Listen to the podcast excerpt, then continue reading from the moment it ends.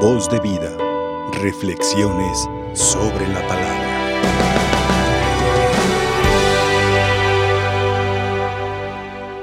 Mis hermanos, hoy celebramos a Santa Teresa de Ávila, Santa Teresa de Jesús. Ella vivió de 1515 a 1582. Esto es importante por una razón. Vivió 67 años. Pero cuando lee uno la obra de su vida, cuando lee uno su biografía, descubre algo muy curioso. En otros santos, la conversión llegó de repente, la conversión llegó de una manera luminosa. Gente, personas que se portaban mal o que andaban en un camino y por una circunstancia fuerte, tajante, maravillosa, transforman completamente su vida. Pongamos el caso de San Agustín un hombre desenfrenado, un hombre de muchas de una vida muy triste, llena de vicios, llena de excesos. Su madre llorando por él y pidiéndole a Dios que lo rescatara de esa vida.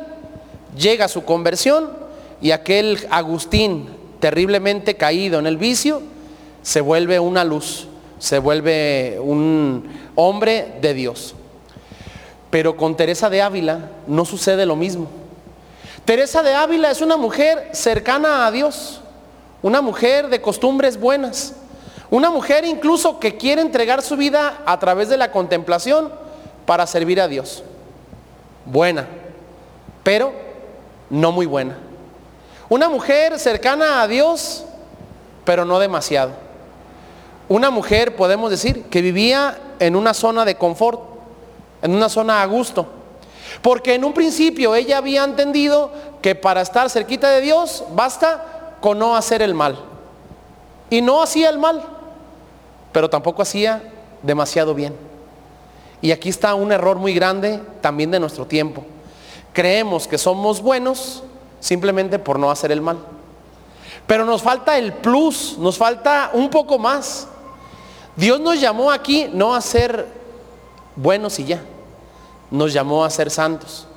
Cuando Teresa de Ávila lo entendió a los 39 años, empezó un cambio, empezó una conversión luminosa, hermosa, grandísima. Y a los dos años ella estaba hablando de las bodas espirituales, de un encuentro profundísimo con Dios. Llegar a un punto de decir transverberación, una unión completa, luminosa, total con Dios.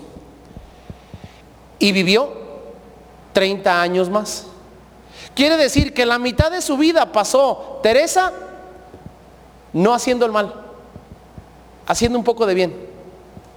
Pero a partir de los 39 años empezó una entrega, un compromiso, una transformación tan profunda que podemos decir así, no lloraba los años perdidos, aprovechó los años que tenía y tal vez en esos 30 años que vivió más, hizo el doble, el triple que había hecho en todas sus demás vidas. Quiere decir entonces que esta frase que a veces nosotros utilizamos, nunca es tarde para cambiar, tiene sentido. Nunca es demasiado tarde para acercarse a Dios. Y tal vez, como decía San Agustín, tarde te conocí, Señor, pero ese después, esa conversión, ese encontrarnos con Dios, vale la pena porque podemos ser el doble o el triple de los años que tenemos vividos. Así mis hermanos, Teresa se vuelve en un modelo de conversión sin tiempo, de conversión, de transformación, de cercanía a pesar de los años vividos. Porque a veces uno piensa tristemente, ya para qué, ya estoy grande ¿Ya para qué? Ya soy adulto. ¿Ya para qué? Ya me siento cansado. Teresa es la muestra de que nunca es tarde para vivir en esa plenitud. Y aquella mujer buena y aquella mujer que estaba tranquila se convirtió, se convirtió en la mujer intensa que transformó la iglesia. Desde dentro. No desde dentro de un convento, que también lo transformó el, convento carmelita, sino desde dentro de su corazón.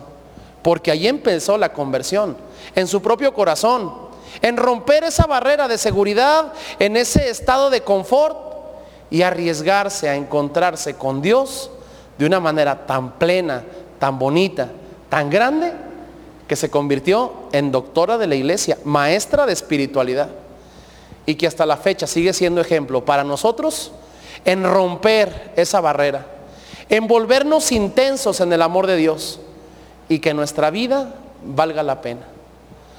Hoy mis hermanos es una buena oportunidad para decirle a Dios, Señor, que mi vida pasada no cuente en comparación de lo que voy a vivir, en tu cercanía, en tu amor.